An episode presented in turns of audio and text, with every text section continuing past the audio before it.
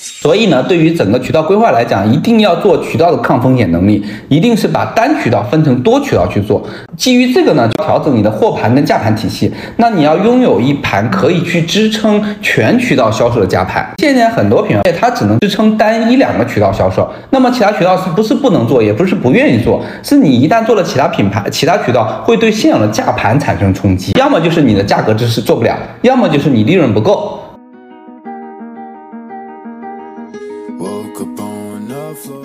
很多品牌对于渠道这个事情，太有执念了，就大家会觉得说，我要做的东西一定要符合渠道的需求。但实际上，大家回过来想说，渠道它做的是什么事情？渠道它做的事情是把你的产品卖给消费者。核心就是我们不能说我我做这个产品不是为了渠道而做，还是为了消费者而做，只是说消费者在不同的渠道里面，它的玩法不一样。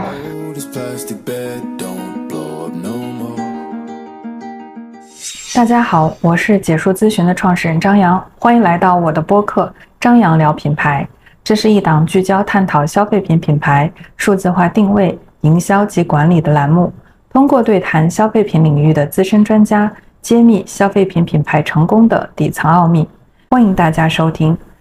今天的嘉宾呢是咱们百奥集团旗下赞美亚品牌的负责人龙猫老师。呃，这里呢也要必须隆重跟大家介绍一下，那个百奥集团呢是一家坐落于西安，聚焦再生医学医疗与再生医学健康美容领域，产学研销相结合的高科技集团化公司。那简单来概括呢，就是技术研发实力都非常的牛，与同处于西安的巨子生物的实力是有的一拼。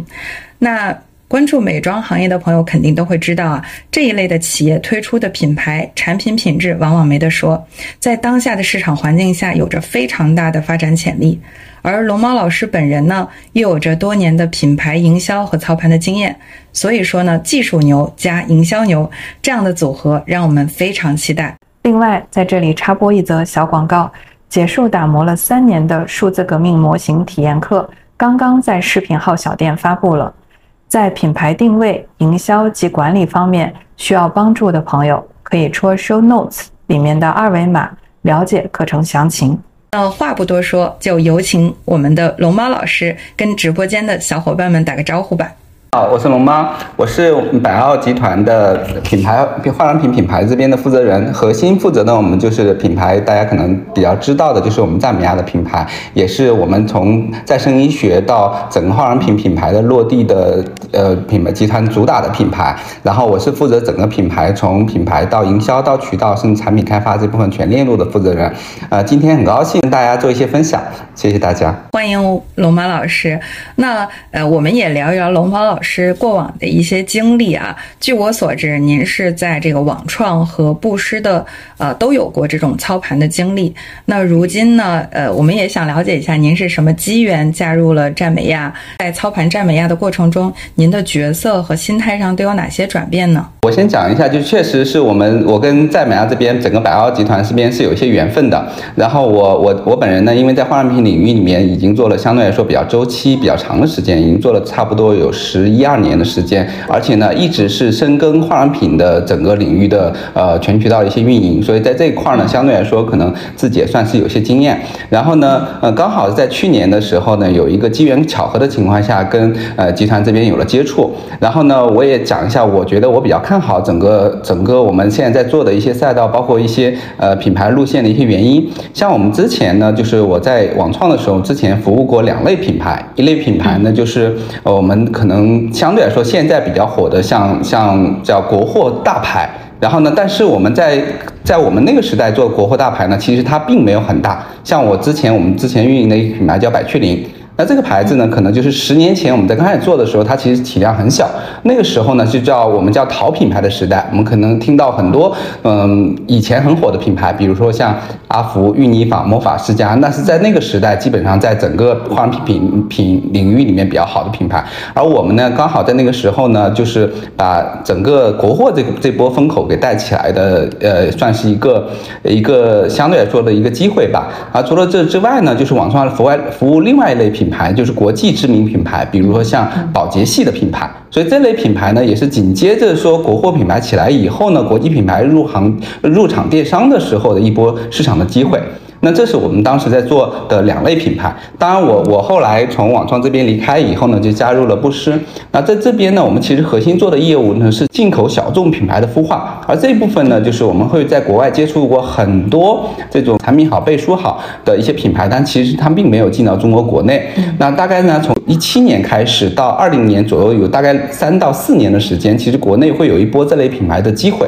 而这个机会呢，也是依托于这个网红的兴起，很多网。红跟内容店、内容博主，他兴起的时候，起起势的时候，他是需要跟大家讲一些可能他他知道而你不知道的信息差，而这些信息差同时去推推起来一些品牌呢，他可能就需要一些，比如说境外的小众品牌，你没有听过的，不然不然的话，他天天对大推大牌的话，可能你也觉得说你讲的我都知道，所以呢，在这类红人起来的时候，同时带动了大量的海外小众品牌的兴起。所以在那个时候呢，我们其实是在在走这个事情，而这个事情呢，也带动了像我们之前孵化的品牌，在短短的两三年内，它可以做到单年过十个亿以上。这是网红是一波，可能对我们来讲是一波机会。另外呢，也是可能在国家大政策的扶持下，那会有一些进口品牌的一些机会。这个是关于整个国家的。然后呢，后来我从这家公司离开呢，核心呢就是我我其实看到了很多品牌在短周期内达到了一个相对比较好的业绩结果。可能就是一年，比如说三个亿、五个亿成十个亿的规模，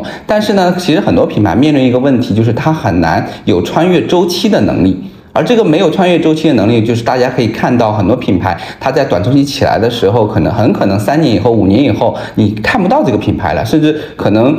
就是这个品牌会跌得很惨，就大概这样的一个情况。那么我因为我在这块儿可能做的时间也比较久，呢我未我一定希望未来自己能做一个品牌，它能存续的时间周期会更长。这也是为什么我从呃海外做海外这种孵化品牌，后来我们决定加入赞美亚的一个核心原因。在我看来，能帮助品牌穿越周期的一个核心竞争力，就是我有你没有的东西，而我有你没有的东西，就是所谓的品牌壁垒。那目前呢，大部分品牌起来的原因是借助说渠道的能力跟营销的能力，可能我我我在渠道的运营能力特别强，或者我市场营销能力特别强，我可以借助市场跟渠道的红利，短周期的起来。但大家都知道，其实，在渠道能力跟市场能力，它是迭代很快的。包括我们看到近几年，从最早阿里一家独大到拼多多兴起到抖音兴起，这里面前后加起来也就几年时间，那整个渠道的结构天翻地覆。在这个过程中，其实有很多品牌借助渠道能力起来了，但是同时有很多品牌可能消失不见了。而往往依托渠道跟市场营销能力起来的品牌，它很难存续周期比较长。当我们看到的很多能坚持周期比较长的品牌，它往往建立的壁垒是很强的。那这在这里我们就看到了不在百奥。在赞美亚这里面拥有的优势，而我们集团在整个医再生医学的研究已经研究的沉淀超过三十年，而我们在这一块的，不管从技术到专利到配方的沉淀，是是很多品牌可能无法无法跟我们去比对比的。而我们也其实也可以看到很多我们所谓的网红品牌或者短周期起来的渠道品牌，它到达三到五个亿，甚至规模再稍微大一点以后，它开始做什么？它开始跟一些知名的实验室联合，就比如说像国内比比较知名的大学去做联合实验室，它的核心目的还是要建立自己的壁垒跟自己的优势。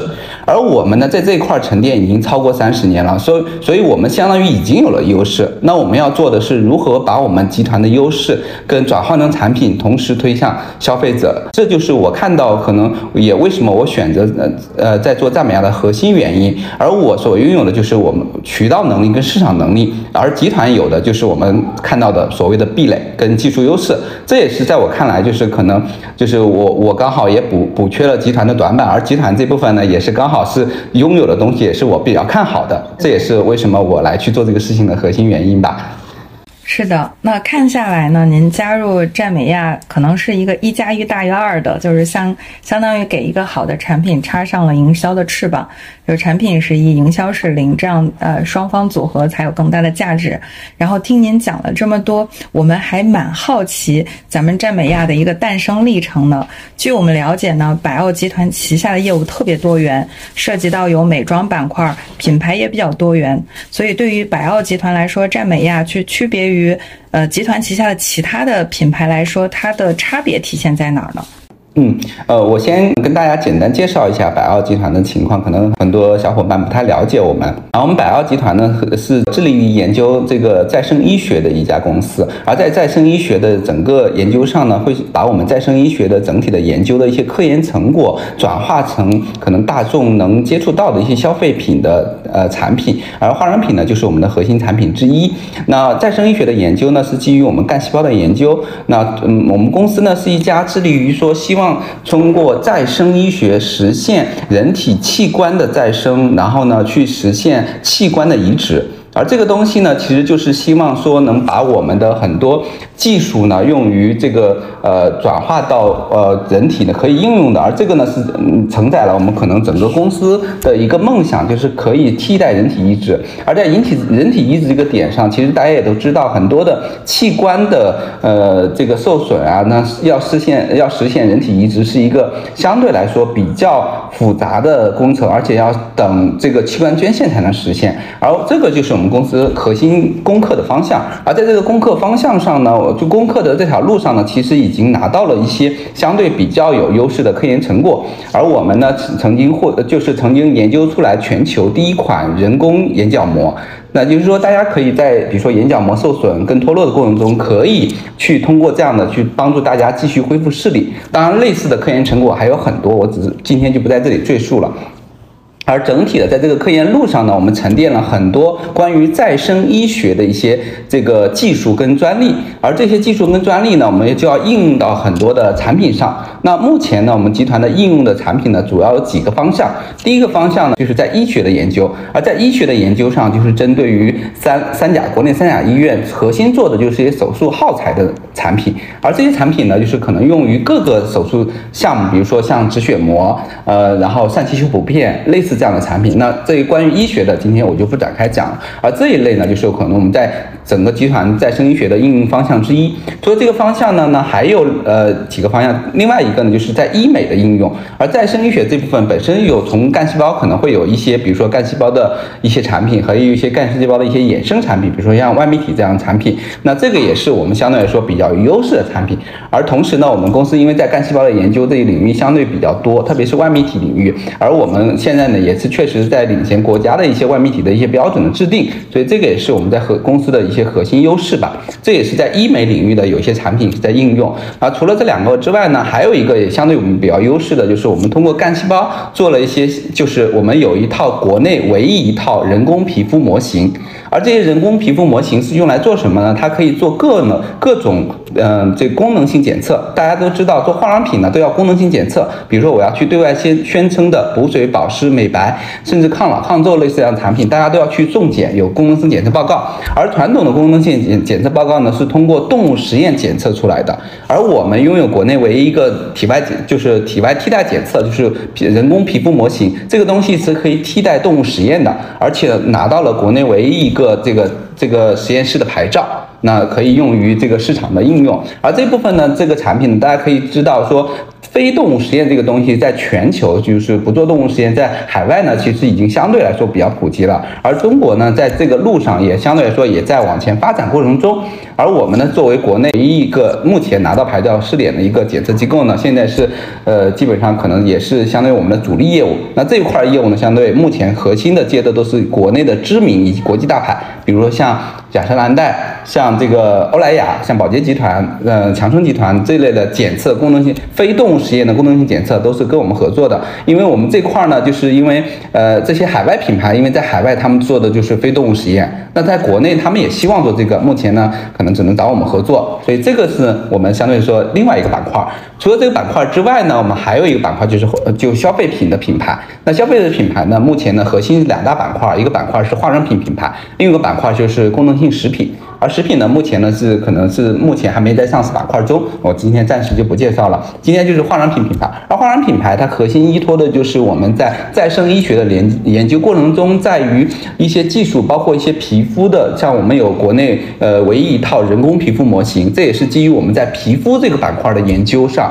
呃沉淀的一些优势。而赞美亚这个品牌呢，相对来说是是公司呃成立周期比较早的一个牌子。当然，因为我们本身在化妆品牌做的周期都不是。是很长。赞美亚品牌呢是诞生于二零一六年，当然这个因为我们公司在呃最早期在医疗板块的一些研究的过程中呢，会主要做手术耗材。当然手术耗材呢是主要在手术中的产品。我们除了手术中的产品以外呢，我们还会有一些手术后的一些修复产品。这个就是大家所熟知的叫医美面膜。或者叫我们叫医用的敷贴这样的一些产品，这个其实我们早期在去做的。当然，在早期做了一些以后呢，同同类型的品牌，我们的就是看到市场上也有很多品牌做的非常好。那我们也会把原来这些品，这原来这些产品都是在医院里面去销售。后来呢，我们发现很多其他品牌也做的挺好的，他们在比如说线上啊，医美机构都做得很好。那我们也跟进，也去做了这些同样的、同样的一些渠道的一些规划。所以这个也是赞美啊诞生之初的一些一些这个。嗯，渠道结构和早期的一些规划吧。当然，除了这个之外呢，随着我们在这些渠道越拓越拓越大了以后，集团呢为了把我们在再生医学的一些技术跟科研成果作为一些相对来说可能去转化到市场上上去，让大家能想能接触和使用的一些产品呢，就把赞美啊作为我们集团的战略品牌。那希望我们整个集团在整个再生医学的一些研究的核心技术专利，包括我们的一些呃这个自自研的一些原料等等的一些东西都应。应用到我们战略品牌，我们也希望通过赞美亚能把我们再生医学的这块的整体的研究带动起来，能让大家更多的人了解到再生医学，而而可以使用到再生医学的相关的一些产品。刚才提到了我们集团其实是覆盖到医学、医美和消费品品牌，詹美亚作为在化妆品这个领域的一个战略型的品牌，然后确实背靠着非常强的这种医学产学研的一个实力。呃，那这样就引起了我的一个新的好奇啊，就是西安啊，不仅仅有我我们公司，还有一个大家会耳熟能详的啊，就是巨子生物。呃，那为什么像呃西安会诞生像百奥和巨子生物呃这样的一些比较盛行的技术派的企业呢？嗯，这个其实就是从城市属性来看的话，西安这个城市不只是说生物科技，它整个在科技属性上，在国家的大战略发展上作为重头发展的一个领域，像航航空航天类似这样领域，作为西北的一个非常支柱型的一个发展行业来看的话，而西安又作为西北五省的相对比较知名的城市。那么在科技领域呢，本身就是一个核心的发展的驱动力，这是大科技的。而生物科技呢，作为西安的六大支柱产业之一，又是非常有代表性的。我们自己在这一块对比的时候，我们就会觉得说，西安它就等于科技，它是 科技代表的一些城市，它的科技造血能力是比较强的。所以这个是城市属性可能带来说，我们可能就是大环境下，我们在这一块的研究比较深入，我们是属于医疗的，就是生物科技下的医疗研研究这一块。块，所以这也是可能是跟这个强相关的一个情况，对，嗯嗯，那看来咱们百奥集团是凑齐了天时地利人和了。那在西安这样一个宝地上，而且我们在研究的是再生医学技术，然后落地转化到比如说我们美妆领域等多个领域啊，嗯，那它属于一个比较前瞻的一个科学命题。那在这个过程中，咱们去做呃这个产学研落地的时候。嗯，有没有遇到一些难题，或者是面对这些困难的时候，我们是如何解决的？嗯，其实我们现在其实从从产学研到整个市场销售，其实遇到了蛮多难题的，就是可能就要讲起来就很多了。在我看来，有两个重点的难题要解决。第一个重点难题就是再生医学相对来说是一个比较比较呃前沿和综合的学科，大众消费者其实不太了解的。而从再生医学要到护肤的整体的转化的时候。我们会遇到两个问题，一个问题就是如何将复杂的一些细胞通路技术逻辑说清楚，并且在整个消费者教育过程中让消费能了解它，这是一个我们其实是从过去几年到未来几年都一直在解决的问题。而而大众可以知道的，比如说像护肤品类似这样的产品，其实在我们在医学的研究里面有很多东西在护肤品里面是没办法直接应用，甚至有些都没办法直接来讲的。那那比如说像很多在在呃一些渠道的直播间里面，我们都甚至连细胞这两个字都不能讲。那我们作为一个医学研究，甚至在细胞领域到干细胞领域里面的研究的时候，那我们如何把我们的在在这个领域里面一些技术专利应用过来，并且把它讲清楚？不是我们讲不清楚，讲清楚有两个点：第一，你得在大众宣传里面，不管是一些国家的一些要求，还是渠道的一些要求的时候，你得可以讲。这是第一个，第二个呢是在讲的过程中呢，你得用一些消费者能听得懂的语言去讲。而我们在原传统的讲述里面，都是一些特别专业的，因为医学里面它会涉及到特别专业的一些名词跟技术。那我们要把这些东西转换成消费者能听懂的东西，这个就是我们一直在致力致力于解决的一些东西。而我们其实看到的很多很多品牌，市面上很多在做的品牌，包括我们我以前可能接触的或者甚至做过的一些品牌，它更多的是从渠道本身出发，就是比如说渠道消费者可能需要什么样的品牌，需要什么样的产品，我就定向去研究什么样的产品。而我们是基于我们在再生医学的研究，那我们会觉得说从皮肤的，因为我们有人工皮肤模型，我们会基于皮肤的各种皮肤模型下的一些需求。然后呢，就会去定向去研究各种场景需要的一些化妆品，然后这个呢，就可能本身呢，可能呃起础的原点就不一样，导致我们整个逻辑就会有一些偏差。所以我们第一个要解决的问题就是我们如何把我们学术化的东西转化成市场消费者能听得懂的一些原呃技术原理和消费者的一些呃语言吧。所以这个是我们要解决的第一个问题。嗯，呃，也是我比较有代表性的一个问题。第二个也比较有代表性的问题，就是我们传统再生医学的呃研究的产品，核心用于两类，一类呢就是口服性质的，就是用于药物的研究。而口服性质的药物研研究呢，它其实就是通过一些，就是可能口服后的一些整个生理反应，然后呢，这个技术都是基于这这方面的。啊，那在这个过程中，可能更多解决的是如何，比如说举个例子，很简单，如何不被胃酸解离药力成药的成分，这个就是核心研究的一个非常重要的。而另外一个使用方式呢，就是这种破皮的注射性质的，那比如说这种呃，这个这个吊水啊，类似这样的，或者是医美啊，那这类的就是我们在再再生医学应用的一些产品的传统的一些应用模式。但是呢，化妆品纯它是通过涂抹的性质去实现的，那么它的整个实现路径跟我们传统药物的研究的实现路径就是不一样的。而这个东西呢，就要我们的研研究人员把我们的靶向药物的研究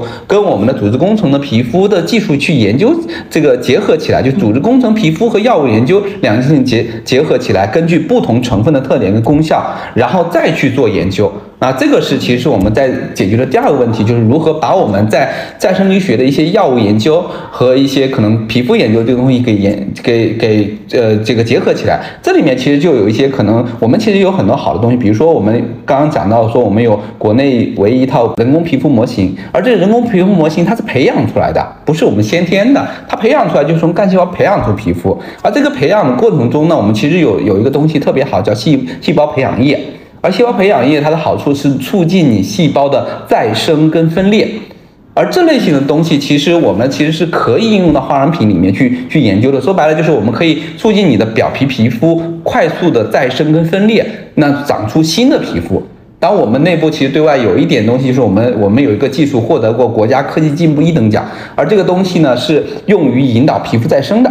所以类似这样的东西，我们有很多很多可以去去研究的东西，但这个东西是需要科研的落地的一些研究和验证的。所以这个也是我们可能它需要时间去积累的。所以我们其实我刚刚讲了两个可能比较有代表性的问题呢，也是我们可能需要需要去研究，甚至需要一些时间在技术上甚至市场上去做做迭代的一些事情。对，嗯嗯嗯。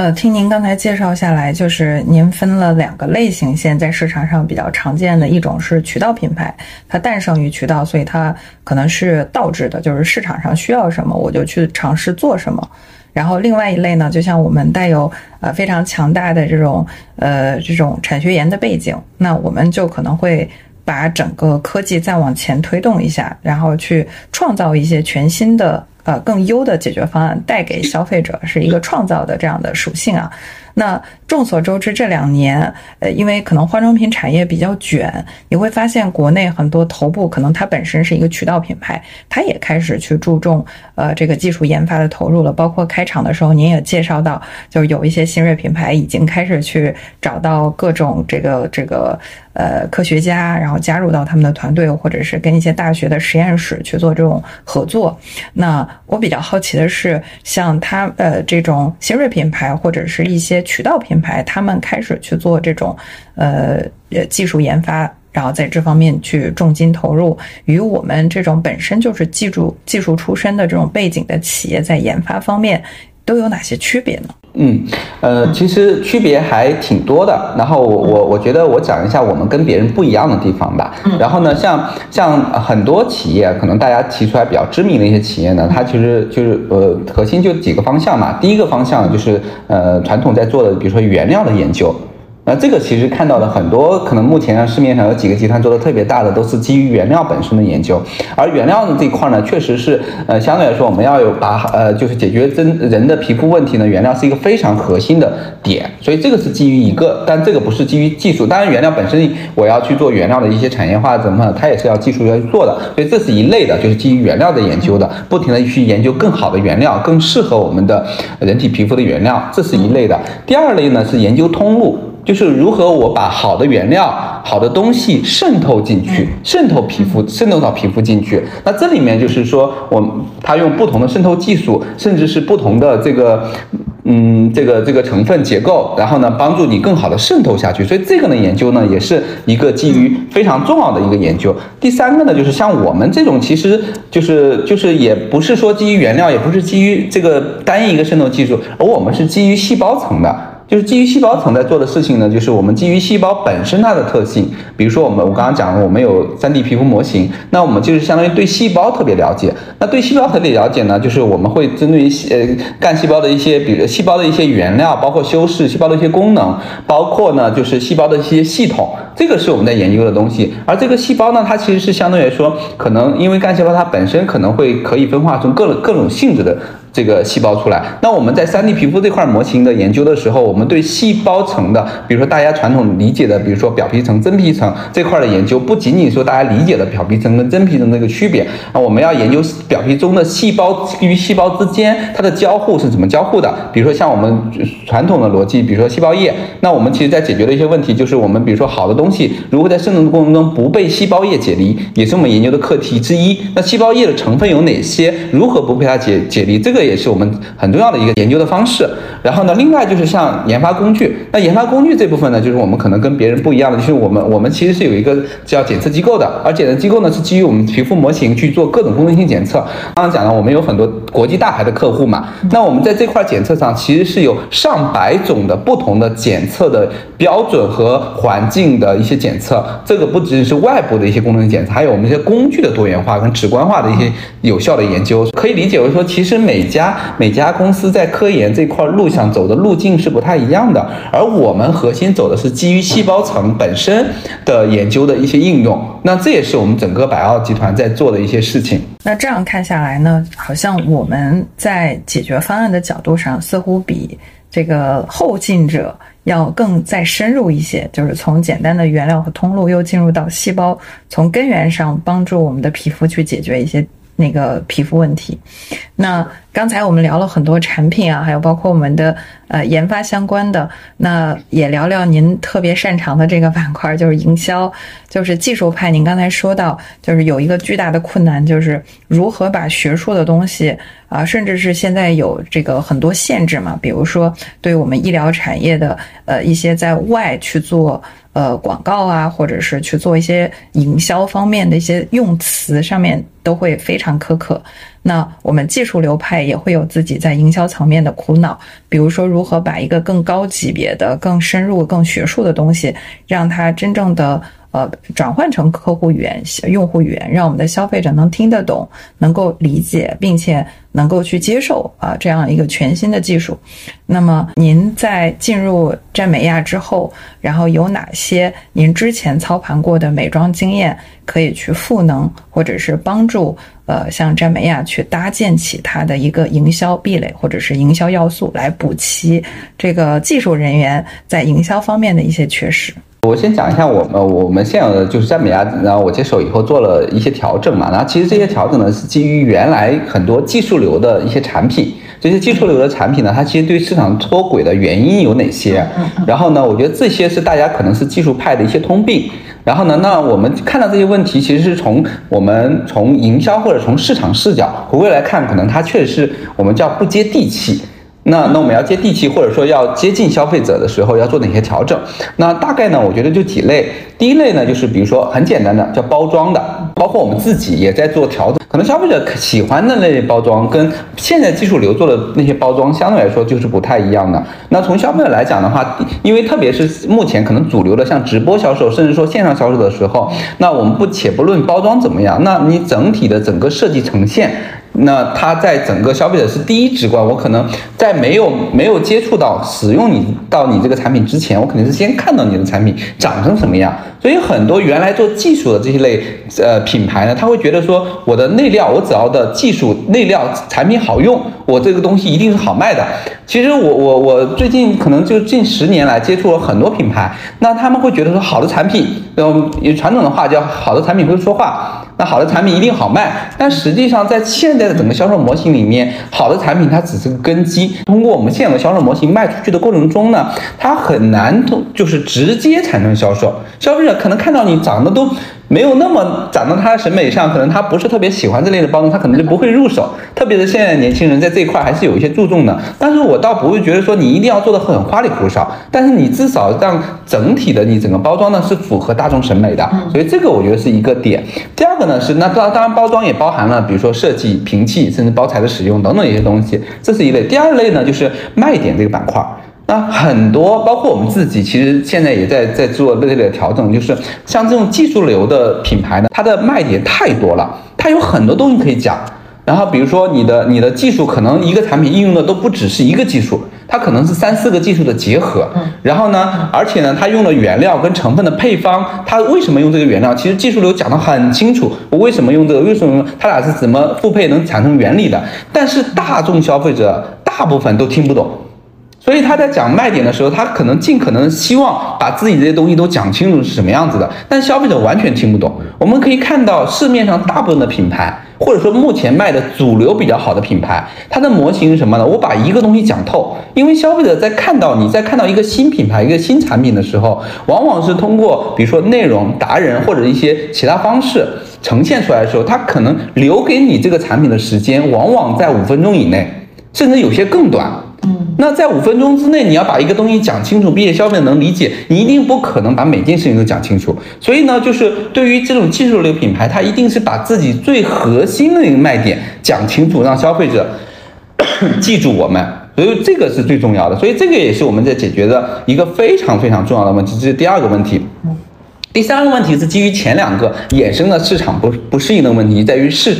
往往技术呢，它的整个公司的，不管从人员配置到整个系统配置，都是基于技术产品。这个着手去做的整个人员的组织结构的一些配置，但是它在往往在市场这个端口上是相对来说是比较短缺甚至缺失的这个板块。那么市场端口它可以反馈到说消费者喜欢什么样的产品，甚至说这里面就涉及到很多东西，比如说你的定价、你的跟跟经销商的一些政策，甚至跟消费者的一些卖点传达，甚至说给消费者的这个这个讲解，甚至呈现方式。呃，这个里面就是针对于市场的营销板块的一个缺失，导致我觉得整个技术流的品牌在营销板块确实做的不好。那这个就是我觉得，我认为往往这这几个比较比较核心的因素吧。嗯，明白。哎，确实好像把一些这个传统的可能在产品上。呃，一直深深耕细作的品牌，他们所缺少的一些要素提炼出来了。就简单来讲，就是酒香也怕巷子深。就好像您说的产品，它真的不会讲话，它是需要有人来帮助它，就是把它的内在的一些优势传达出来，消费者才能看到。包括您刚才提到说包装，就是这就好像两个人相亲，如果我对你的颜值啊，就是感觉两个人不对。啊，不对，不对眼，可能就没有接下来去深入了解的机会。不想去看，不想去哎，对对对对，始于颜值，忠于内心，他可能需要有这样一个过程。我觉得都特别在点儿上。那那可能对于赞美亚来说，咱们现在的这个营销的主线是什么呢？因为众所周知，咱们电商现在的流量其实是分散的，就是各个平台可能都有消费者。那我们怎么去布局，使得这些平台之间不是相互制衡？呃，而是说互相这个有一个配合，打一个配合战，然后使得我们呃能够很好的一方面呃用一些新媒体的传播方式把我们的品牌传播和教育出去，另外一方面呢就是通过一些销售的渠道把我们的产品营销出去。所以我们现在的这个营销主线是呃怎么做的？做了具体的哪些动作呢？我先讲一下我们赞美亚整个品牌的核心的卖点跟集团的整个这个连接啊，就是我们赞美亚目前呢核心主推的就是抗老抗皱啊。为什么推抗老抗皱？也是基于我们集团在再生医学的研究，而再生医学它核心解决的是细胞衰老问题。就细胞再生，它解决的是细胞衰老问题。所以呢，作为我们集团的主推的品牌或者战略的一些定位的品牌呢，它一定是能代表我们集团在这块儿的最先进的技术跟研究的。所以呢，这部分呢，就是希望赞美啊，在承载的方向就是我们现在在主推在抗老抗皱这这条线上。而在抗老抗皱这条线上，我们所应用的一些这个。呃，叫技术和我们产品的卖点是什么样呢？就是我们现在在做的可能跟市场市场的一些品牌不一样，大部分在做这条，比如说功能性的呃呃化妆品呢，它核心呢是走的是什么呢？就是走原料的会比较多。大家看看抗老呢，目前目前市面上主做的是五生态、六生态这种短链生态和什么呢？A 醇。这大家可能看的比较多的，就那我们其实跟做别人做的不一样，就是我们其实没有从原料本身着手要去做什么，而是基于我们本身在医在医疗的技术上的研究，我们会把我们的核心技术拿过来。而我们现在呢，赞美亚主推的这条产品线紧致，我们叫紧致淡纹系列这条线呢，用的是我们集团的一条技术，叫 Poly PP 的技术。而 Poly PP 技术呢，它是用来去做渗透的。那我们这个技术是取自于我们在做一些重大疾病的研究的过程中呢，用于药物的定向技术、定向递送技术。而在这个定向技术的过程中呢，它有一个非常关键的这个功能是防止被细胞液解离。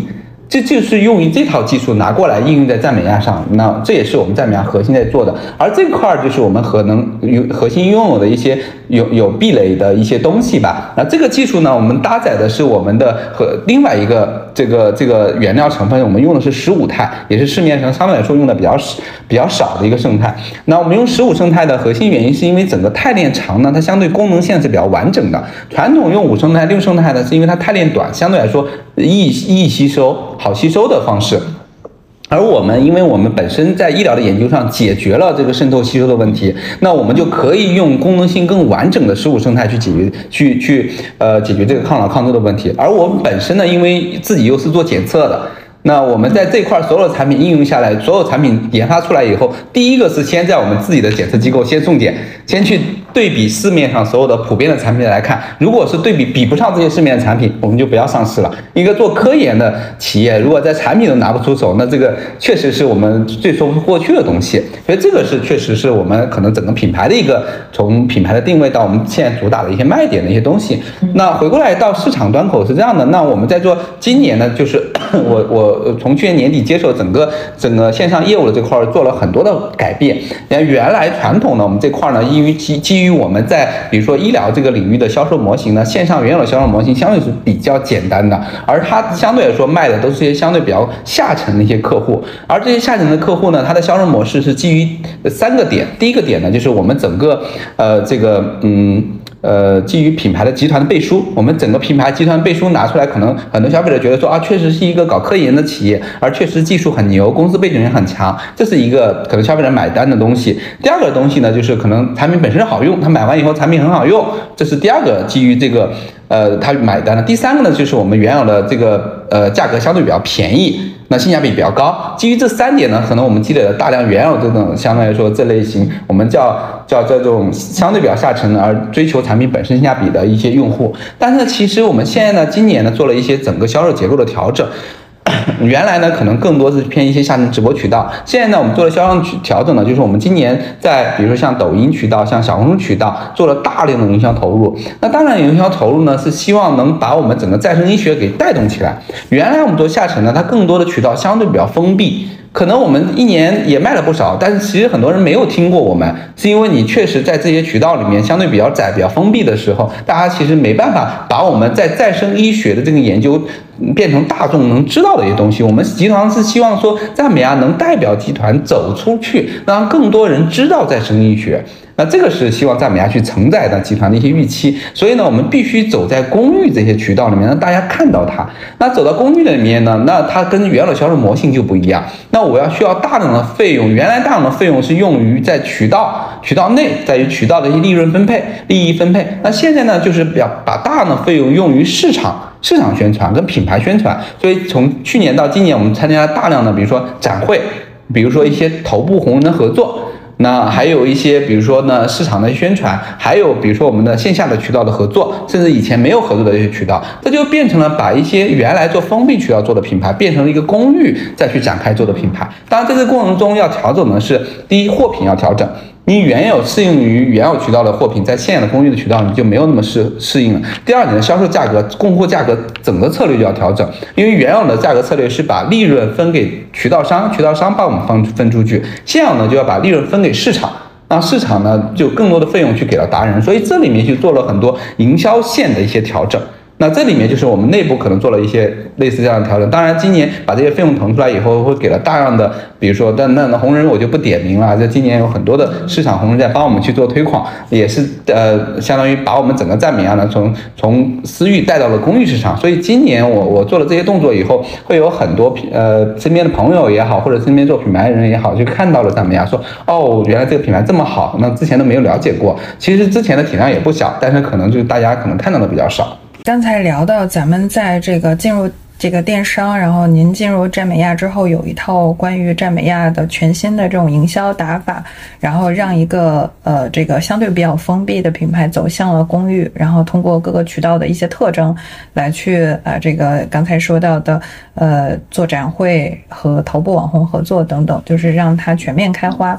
然后呢呃今年可能会有一些特殊，因为我们会看到今年很多的。这个公共平台都已经发生了一些变化，包括它的一号位也都已经回归了，然后做了一些战略的调整。那呃，现在我们站美亚面对这些不同的渠道，他们的变化，我们。的投入的核心渠道，或者是我们未来想要获客的核心渠道，它是一个呃什么选择？然后那各个渠道我们大概的布局和占比是怎么样的？因为我做电商这块儿相对周期比较长，其实已经看看了很多这种平台之间的迭代了。那我们看到，对，就是从从原来阿里一家独大到现在，可能就分的可能销售分的比较结构比较比较分散。那其实对于平台的一些调整，对于品牌来讲来讲，它其实是好事。特别是像我们这种相对来说还比较新新兴的新锐品牌来讲是好事，因为如果平台一成不变，那么意味着早做的人他已经抢占了先机，他已经在这个渠道深耕了这么久，资源也相对的比较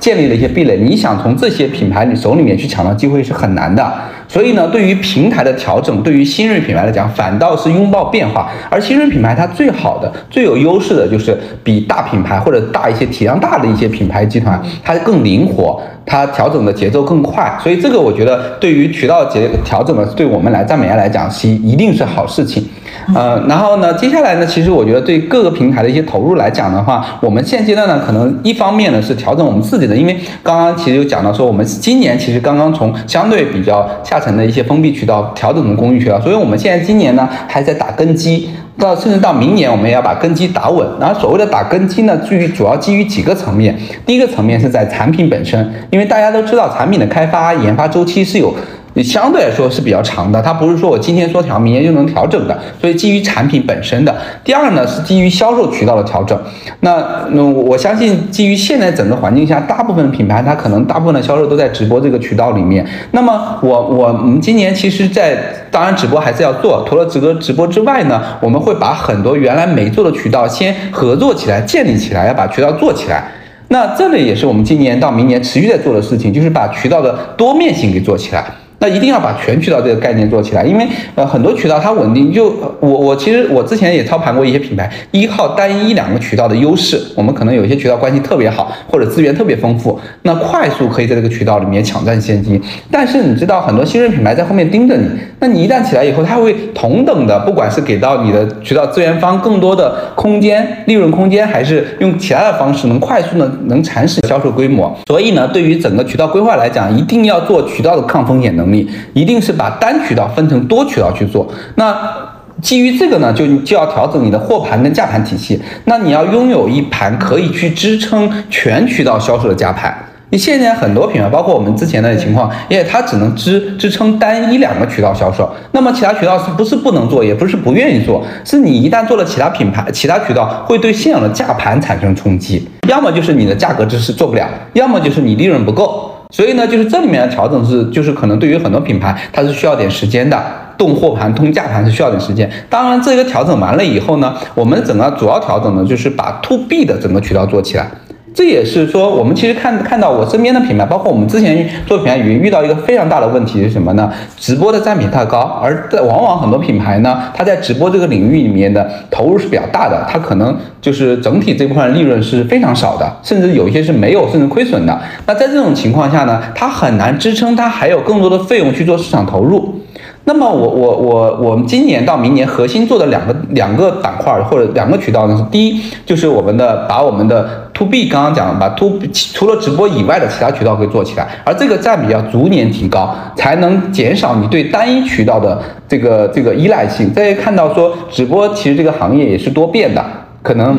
它整个主播的，不管是从产量还是就销售额，还是从直播的这个头部的，或者是头部主播的一些轮转，所以呢，直播这个行业它其实非常不稳定的。所以基于这个，所以我觉得说，在直播这个呢，一定是把直播的占比控在一个合理范围内，把其他渠道销售占比做起来，这是一个。第二个呢是基于品牌的核心资产，就是品牌的用户，基于品牌用户的二次的运营跟复购。这个东西也是对于很多品牌来讲非常重要的一件事情。嗯，那因为我们不管是做直播还是做很多的事情，那品牌我们所有最终沉淀下来是我们这些品牌用户，服务好我们这部分品牌用户，让他做好核心对于品牌的认知、对产品的这个这个好感、对于品牌的服务这块的这个这个认可度。所以这个呢是对于品牌核心长线的东西。那我我的理解呢是我们做品牌呢是。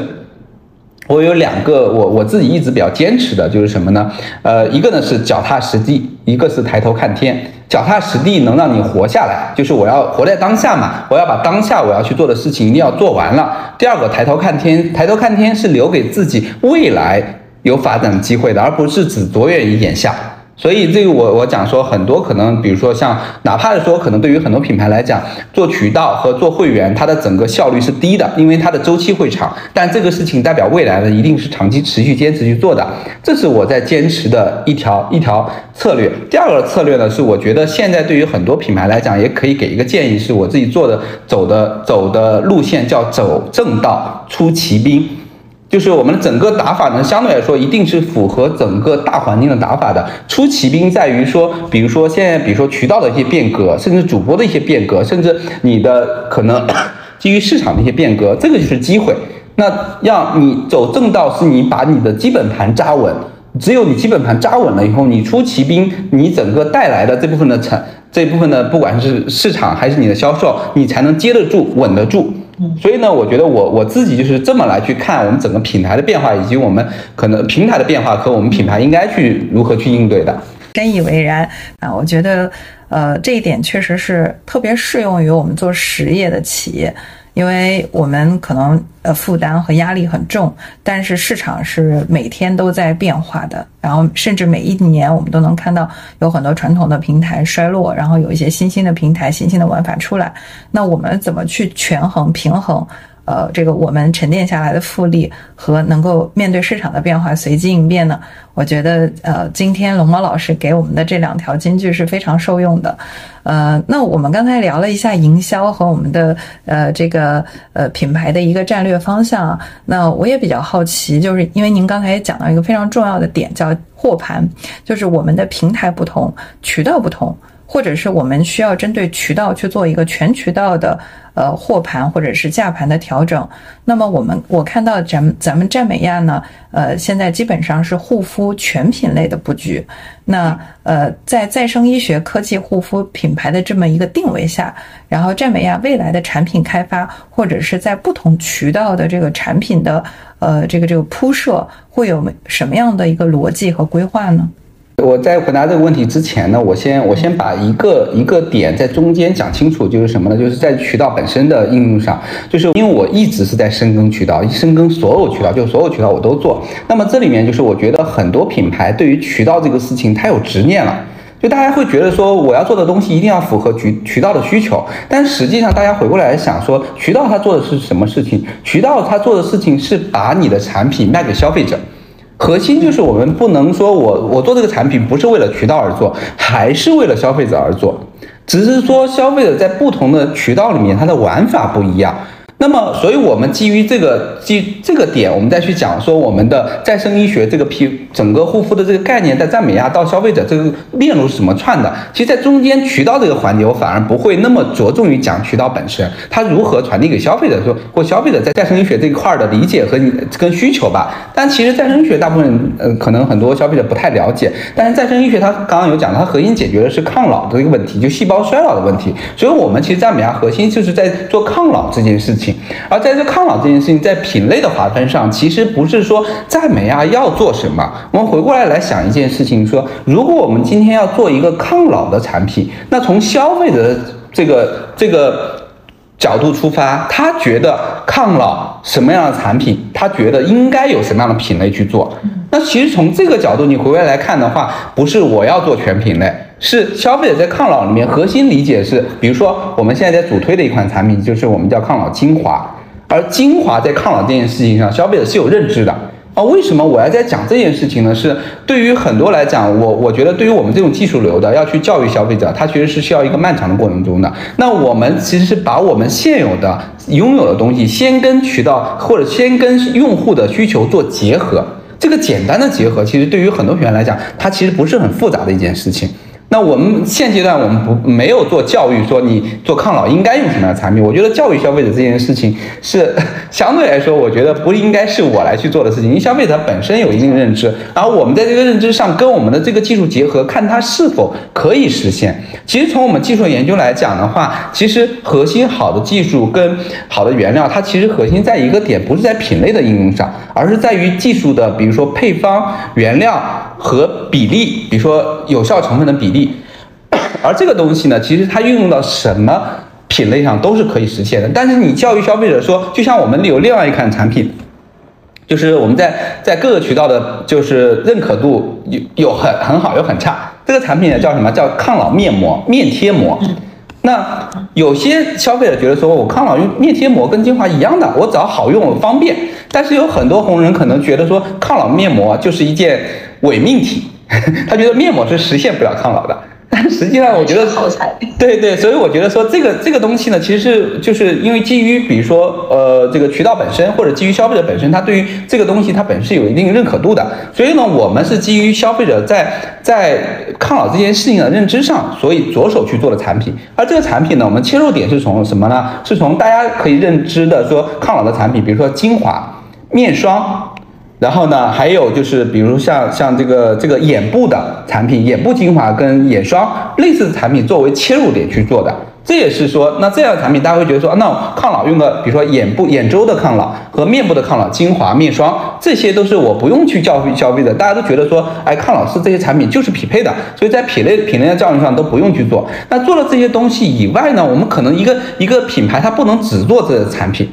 那它有一些条产品线，那这条产品线呢，就是我们可以看到的，比如说像像水乳这样的产品，像面贴膜这样的产品，甚至还有一些像涂抹面膜这样的产品，它其实作为产品线的扩充跟延展的。那对于很多品牌来讲的话，那这些这些品类它作为一个增量跟补充线。那甚至说我们在渠道的适应上，这就是就又在渠道适应上，我举个很落地的事情是什么呢？我们在跟一些红人合作的时候过程中，在直播的合作上，可能比如说我们今天做了一个抗老的精华的直播，哎，数据不错，那他会接下来跟我谈，哎，我看你能不能我我们给你做个专场，对吧？我去去你们公司做个溯源，然后拍个视频，我帮你做个专场。那么问题就来了，如果你只有这两三个产品，你专场是没法做的。你不可能红人讲两个小时就讲这两个产品嘛，所以这里面就会有很多的产品线的延展，而这个产品的延展呢，是基于每个品牌它产品线开发的初衷，就是所谓的产品线开发的逻辑是不一样的。那所以这个是基于我们现在在这一块的这个这个目前是基于市场跟我们现有拥有的技术的一个结合，先从个别我们觉得说在这个功能下最好实现的品类先去着手，然后再做延展线。这是我们的整个目前在应用的逻辑。当然，随着这整个市场教育的逐渐成熟，我们的逻辑会逐渐从市场慢慢转移到我们的品牌拥有的一些核心的可能一些，比如说可能有一些好的东西，它确实不不是运用这些品类的，但你要消费者理解它，教育是需要一个过程的。那会转变，逐渐转变到这些这些产品里面。那这些呢，也是未来会推出更多的这些我们的抗老的产品，甚至我们还有一些刚刚讲到说我们的细胞的一些研究，包括三 D 皮肤研究的一些细胞液的培养啊等等这些东西，会有很多好的技术跟产品再会出来的过程中，我们逐渐把这些东西拿出来。当然，我们在这个拿出来之前，我得让消费者理解并接受我们，在这过程中尽可能的减少教育成本，所以这套逻辑在做。理解理解，那我再追问一个问题啊，您刚才也讲到，就是包括今年双十一也发生了一些事件，就是有一些达人和平台之间。对于一个品牌的最低价产生了一个争议啊，那我们未来可能不仅仅是深耕在线上，我们还会细做在线下。那所以所有能够触达消费者的货架和渠道，我们可能都会铺铺设。但是线上的用户和线上的竞争环境和线下的又不一样。那我们怎么样定价才能保障我们的产品既能够在线上比较受消费者的欢迎，能够直接转化，也能在线下给到我们的渠道的分销商有足够多的空间来去做激励呢？嗯，然后这个呢是这样子的，就是嗯，我觉得可能很多很多品牌它可能起源点在起源点在一两个渠道上，所以它在这两一两个渠道做的特别好。但它这一两个渠道做好了以后，发现它其他渠道可能适应性很难。主要难的点是它一开始基于这个渠道在做规划的时候，它从产品卖点到产品的定价到产品的毛利结构的测算，都是基于这个渠道再去做的。所以呢，它在这适应其他渠道的时候，发现不同的渠道它是有不同的游戏规则的。就像我们用直播，直播的核心就是主播的需求，主播需要多少的佣金，包括主播他需要多少坑位费，保底是什么样子的，需要多少市场费用，它其实基于这套模型在做的。那比如说我拿一个相对差异比较大的，比如说像线下，线下它的很多费用可以给到店铺的陈列、BA 的奖励等等的一些，那这些呢，它的毛利需求又是不一样了。所以呢，我觉得在去解决这个渠道之间的定价冲突的时候，我觉得它跟最最低价的关系倒不大，因为主要最低价这个事情主要是因为直播这个领域它是相对比较公域，大家能看得到的，所以而其他渠道呢又又看到这个价格又没办法卖这个价格。我觉得要解决这个问题呢，核心是什么呢？从主渠道出发，在设计主渠道这个价格体系的时候，就一定要有其他渠道的视角。就是比如说你你在去设计直播整个价格体系的时候，你得你既然想做线下。你得知道，说你设立直播这个价格的时候，你得知道线下的价格体系是什么样的。它就是你在设立整个直播价格的时候，你已经把全网的价格体系都做完了，而你正正常只有需要有全网甚至线下的每个渠道的运营经验跟运营视角，知道这个渠道需要怎么样的费用放在哪里去。只有你这种情况，你才能设立的价格体系适应这么多的渠道去。但是这个呢，往往是很多渠道的痛点，很多品牌的痛点，因为他可能没做过。那也没有这样对应的团队，所以在设定价格价格的时候就很难。所以你要解决这个问题呢，可能最好的方式是什么？把产品线错开。现阶段我只能说短周期解决这个问题是用产品线错开，从长周期解决这个问题就是产品迭代。在产品迭代过程中，因为你产品线错开的时候，在错开的过程中，你要做那个渠道，你一定会慢慢适应这个渠道的游戏规则。那你适应完了以后，你慢慢要回过来，你再去产品线的更更新迭代的过程中呢，你把那个视角补进来，你就可以去兼容这个渠道。所以这个是一个逻辑，在这个逻辑上呢，就是我们目前呢，可能很多品牌基于直播这个体系做的比较多的，那目前它影响最大的其实是自然销售，而这个自然销售包含，比如说类似于像天猫啊、京东啊这些靠自然的品牌大盘的。那靠品牌大盘呢？其实我觉得核心的问题不是最低价的问题，大家把最低价问题放大了，是因为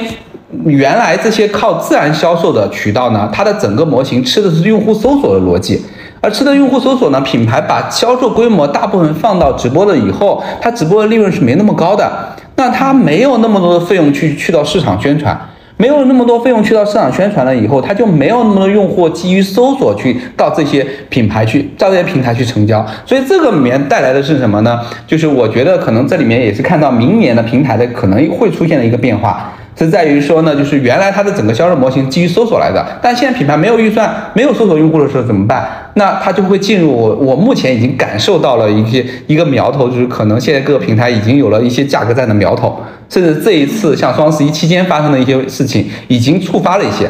那那可能有些品牌已经可能接受到一些部分平平台来告诉你说啊，我要跟价这样情况。我觉得基于这个，明年我觉得整个直播市场可能会出现一些调整，而这个调整是基于最低价本身的一些定义。当然，我觉得可能包括我们自己也会面临的一些主播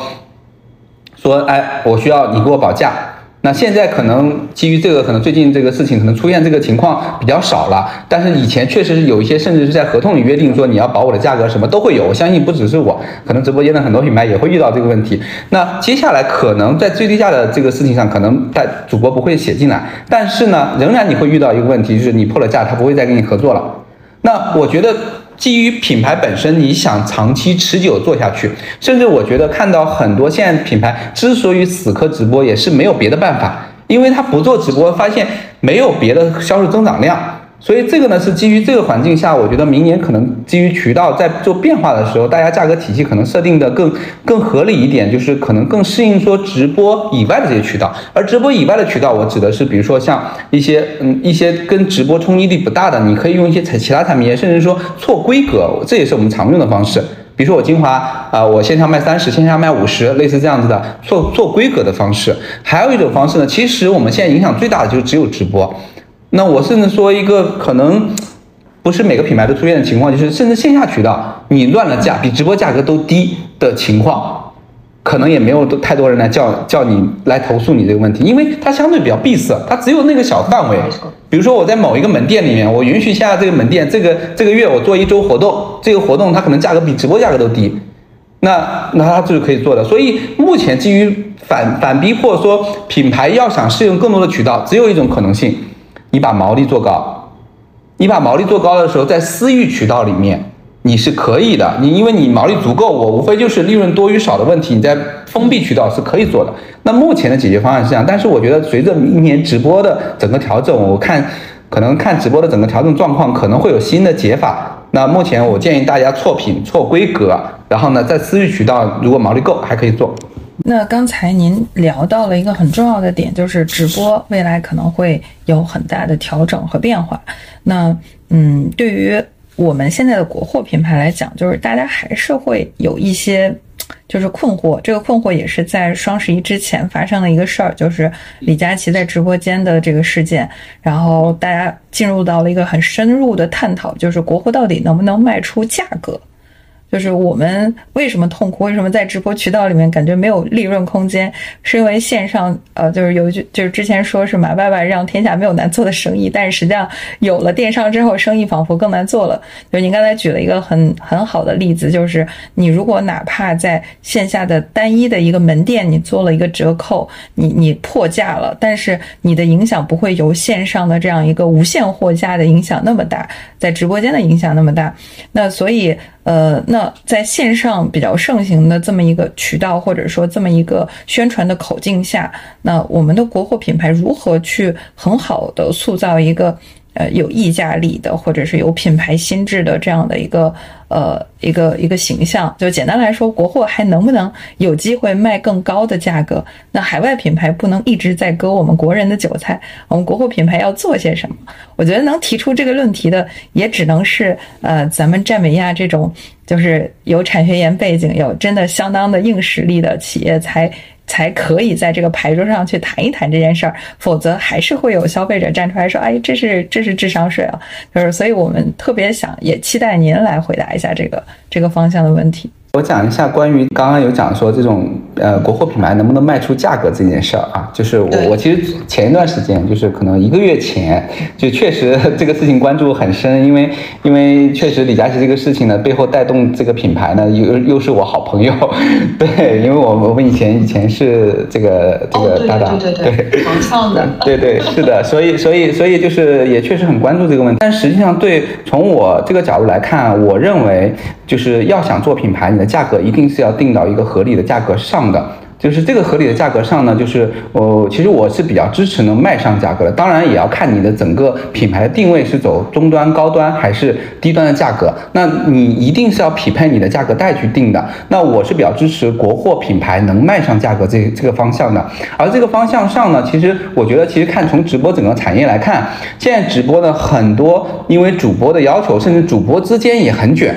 那导致前台的售价越来越低。你看起来有很多品牌，特别是新锐国货，这个单品的价格越走越低，甚至你看国内的这些几个我不点名的品牌，这种相对比较知名的大一点的，一年十几二十个亿以上的品牌，它的单品价格已经做到很低了。那么会导致一个什么情况呢？会导致大家都很卷，就是销售价格也很卷，然后主播需要的又多，导致品牌没有利润。当品牌没有利润，会出现什么情况呢？就是品牌在市场的费用会变少。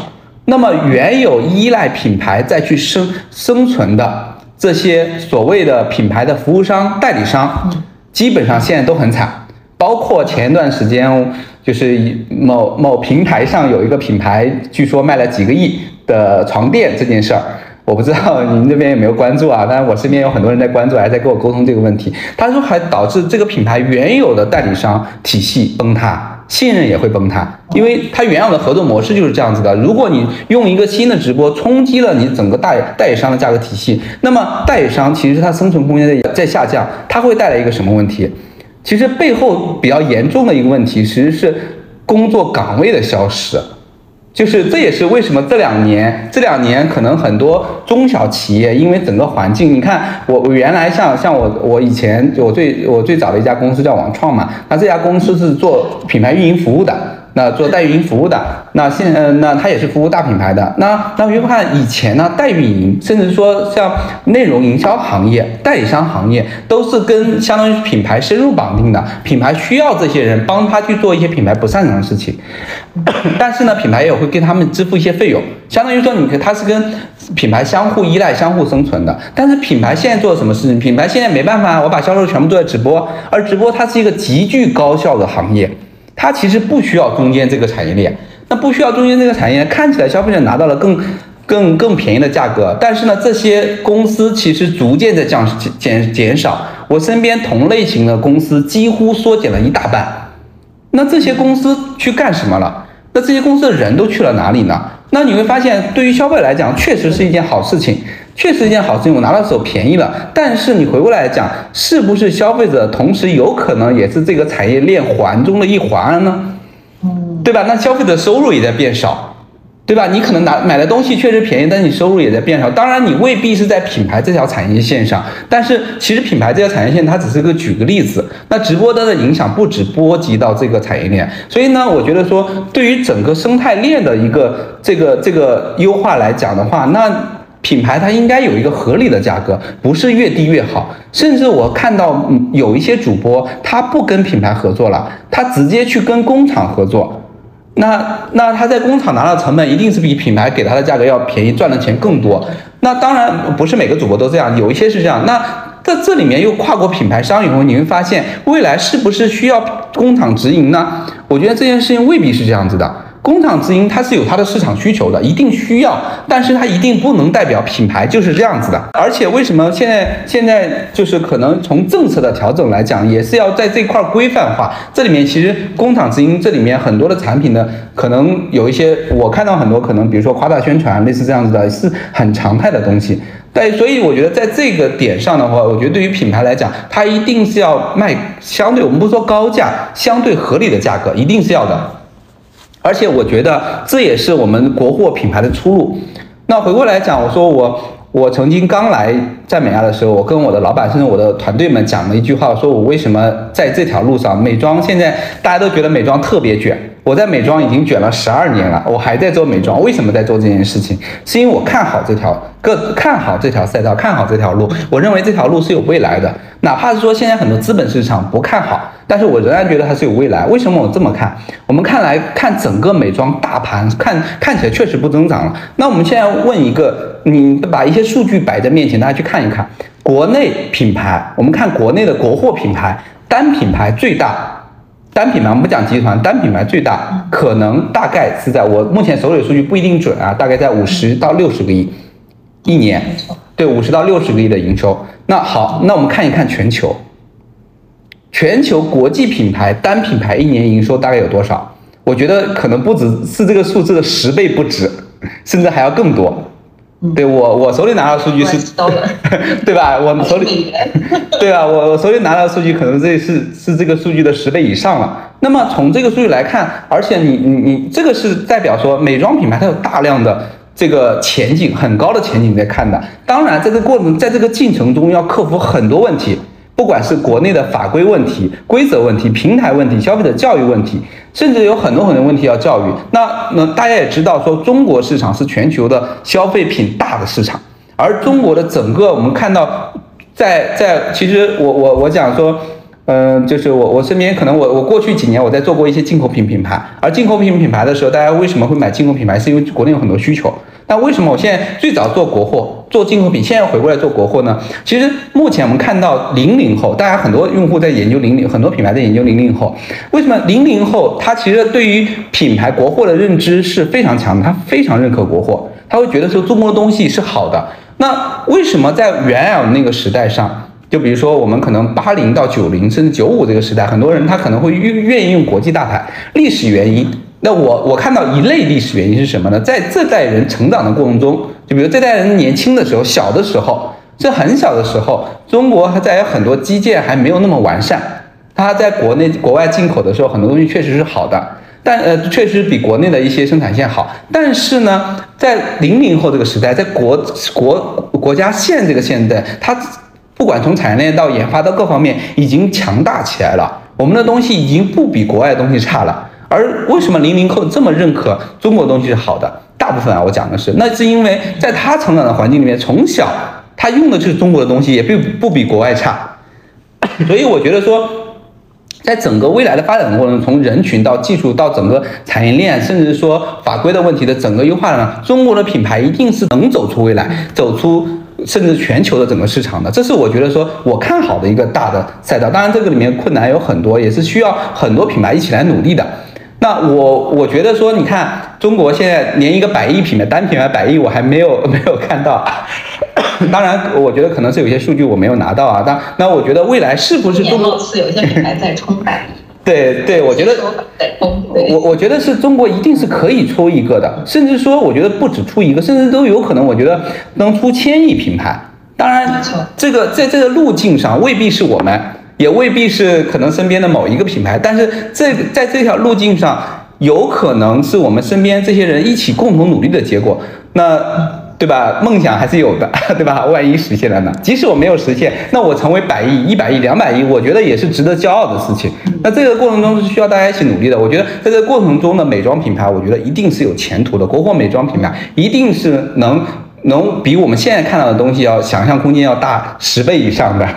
对，嗯嗯。其实您提到这个话题的话，就是我特别有感触，因为。在呃，应该是上个月吧，还是上上个月有去参加咱们那个浙江呃这个化妆品协会呃做的一个座谈会，在珀莱雅。然后当时呢，呃，无论是我们那个协会的会长，还是还有我们这个珀莱雅的董事长侯董啊，他们都有表达过，就是合力，就是企业和企业之间整个产业带，大家要集合力。然后他举了一个例子，他说奶粉企业。一个品牌可能一个一个。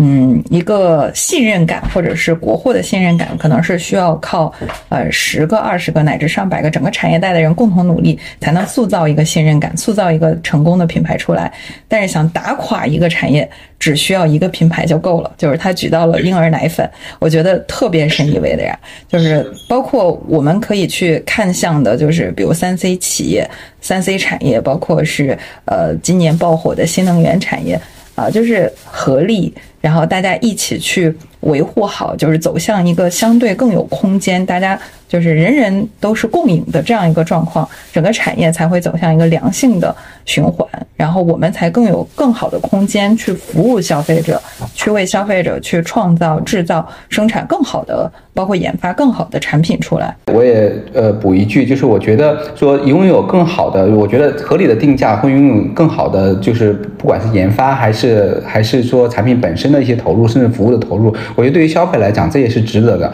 同时呢，现在平台的一些规则的调整，我觉得不管是行业的就是市场的调整，还是渠道的调整呢，它会带来什么呢？就是我觉得整体市场在在进行优胜劣汰。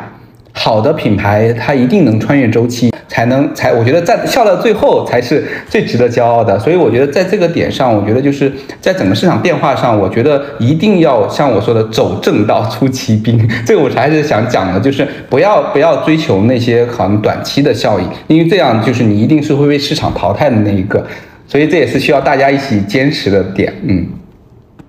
是的，是的。呃，时间过得很快啊，呃，感觉今天还是意犹未尽的。未来有机会的话，再跟咱们龙猫老师约聊啊。最后还是感谢一下龙猫老师啊，知无不言，言无不尽的这种干货分享，我也记了满满的两大张纸。谢谢大家，拜拜，拜拜，再见，再见，拜拜。